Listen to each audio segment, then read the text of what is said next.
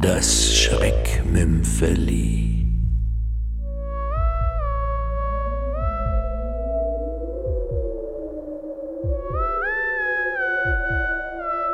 Telefonterror. Von Yves Rechsteiner. An diesem Freitag um 21 Uhr ist die Achtbar in der Rheingasse bereits voll. Es ist Winter. In den verschneiten Straßen herrschen eisige Temperaturen. Viktor Bremer betritt mit grimmiger Miene die Bar, sieht sich um und setzt sich dann brummend an den kreisrunden Tresen. Na, Viktor, was darf's denn sein? Ein Bier wie immer? Danke, ja. Kommt sofort. Bremer blickt sich erneut eingehend im Lokal um. Seine Wangen sind eingefallen und er hat dunkle Ringe unter den tiefblauen Augen. Du siehst müde aus, Viktor. Was denn los? Neue Freundin? Lässt sie dich nachts nicht schlafen? Na, wenn's denn nur so wäre. Was denn sonst? Schlägt dir der Winter aufs Gemüt? Gestresst bin ich, das ist alles. Sind wir denn das nicht alle? Das bezweifle ich. So, so. Der Herr ist also gestresster als der Rest von uns. Da bin ich aber gespannt. Erzähl mal. Ach, lass. Lass mal, das ist nichts. Das hat sich aber eben ganz anders angehört. Unterschöpft siehst du aus. Also, jetzt erzähl schon. Wirklich ist es nichts. Natürlich ist da was. Komm, jetzt erzähl schon. Na los. Na gut. Also, ich werde verfolgt. Ir- Ja, irgendwie verfolgt. Also nicht direkt verfolgt, aber irgendjemand ruft ständig bei mir an, tagsüber, nachts, aufs Festnetz, aufs Handy. Einfach ständig. Es ist zum Verrücktwerden. Wer ruft dich denn? Ich weiß es nicht, aber es ist wirklich ermüdend. Das kann ich mir vorstellen. Und, und müde siehst du wirklich aus. Das bin ich auch, müde und, und wirklich wütend. Aber ich wollte mir trotzdem ein Bier gönnen. Guter Mann. Lässt sich das Recht auf Trunkenheit nicht vermiesen. Naja, wirklich. Also, es ruft dich jemand ständig an. Ja. Und dann? Was? Nichts. Nichts und dann. Dieser jemand ruft halt einfach jeden Tag an, seit Wochen. Richtiger Telefonterror ist das. Und was sagt er denn, wenn er anruft? Ich werde dich töten, Viktor, hörst du? Ich werde dich töten. Nicht mehr lange, dann bist du tot. Aber das mag er dem Barkeeper nicht erzählen. Das Ganze ist ihm peinlich und unangenehm. Er behauptet also stattdessen, Nichts. Nichts. Er hängt einfach ein. Klack.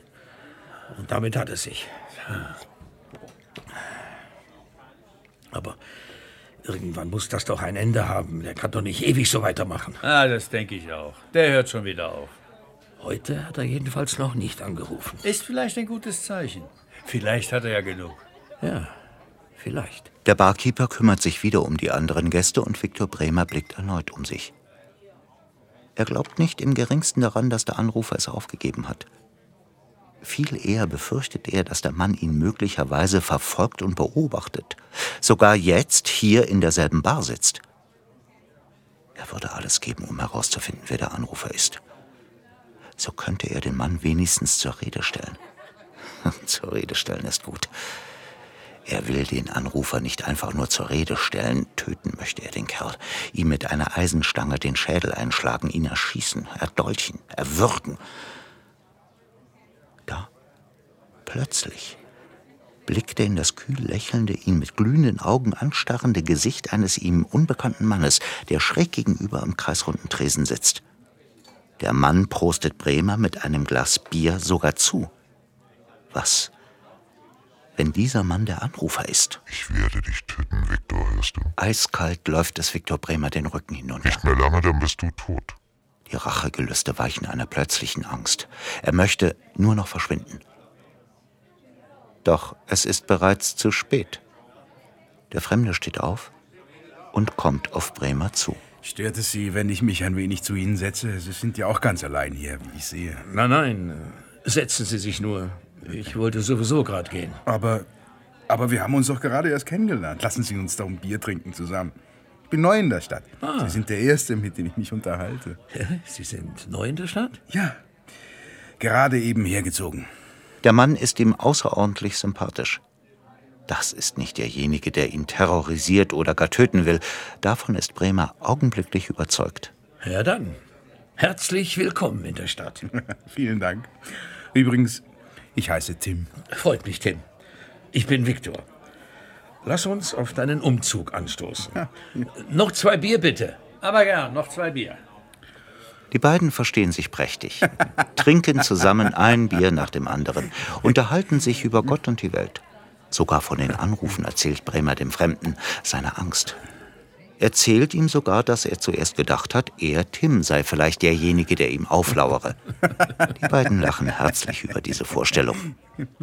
Nach der letzten Runde, es ist kurz nach zwei Uhr in der Früh, machen sich die beiden gemeinsam auf den Heimweg. Sie müssen in dieselbe Richtung. Das kann Wie eisige Sache ist das hier. Das macht uns wenigstens wieder nüchtern. Ja, das kann dauern, das kann dauern, sag ich dir. Die beiden torkeln über die mittlere Brücke, unter der der Rhein dunkel in Richtung Norden fließt. Tim schlägt vor, drüben am Fluss entlang zu gehen. Das sei zwar ein kleiner Umweg, dafür umso schöner. Ein reißender Fluss in einer kalten Winternacht habe etwas grauslich Schönes an sich. Was ist? Was ist? Warum lachst du? Ach, nicht. Sag schon, was ist denn so lustig? naja, hast du mich tatsächlich für diesen, diesen, diesen Spaßvogel gehalten? Spaßvogel? Ja, Spaßvogel. Ja, du, das ist kein Spaßvogel. Dieser, dieser Kerl ist doch komplett geistesgestört. Ja. Hey, hey, hörst du mir überhaupt zu? Das ist kein Spaß. Der Typ, der will mich Ja, umbringen. jetzt beruhig dich mal. Ja, mich beruhigen. Da droht jemand, mich umzubringen und du sagst, ich soll mich beruhigen. Ja, da macht sich doch nur einer einen Spaß.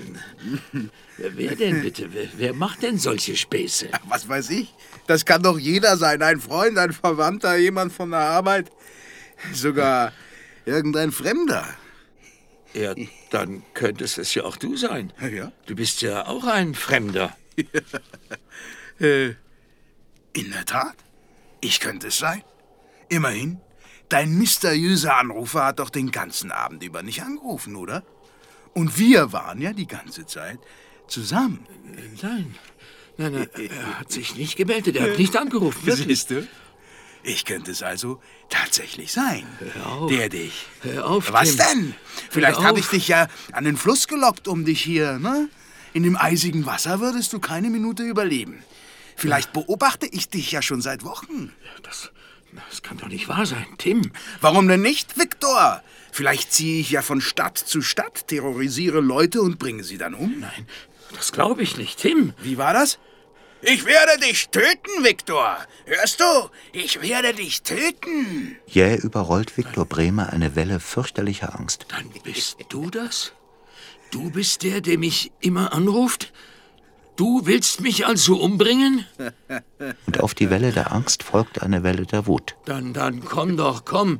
Dann bring mich doch um, du. Hey. Du Feigling, auf, du. Bring doch mich doch um, hey. So, hey. hör doch auf, das war doch... Hey, das hey, war doch bring nur mich doch um! Au, au, Ist doch kein Hilfe! Problem, mich umzubringen, hä? Ist doch Komm, hör doch, du töte mich, komm schon! Ja!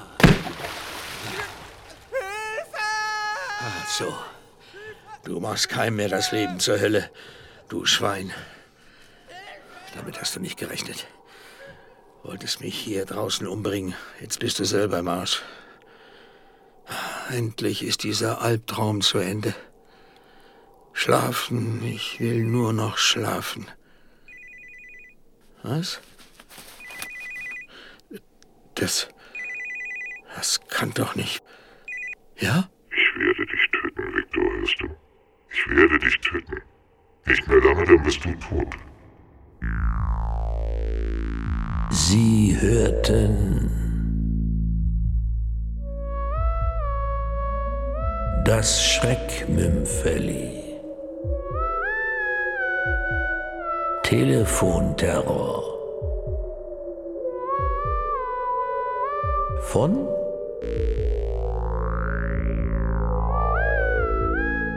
Yves Rechsteiner.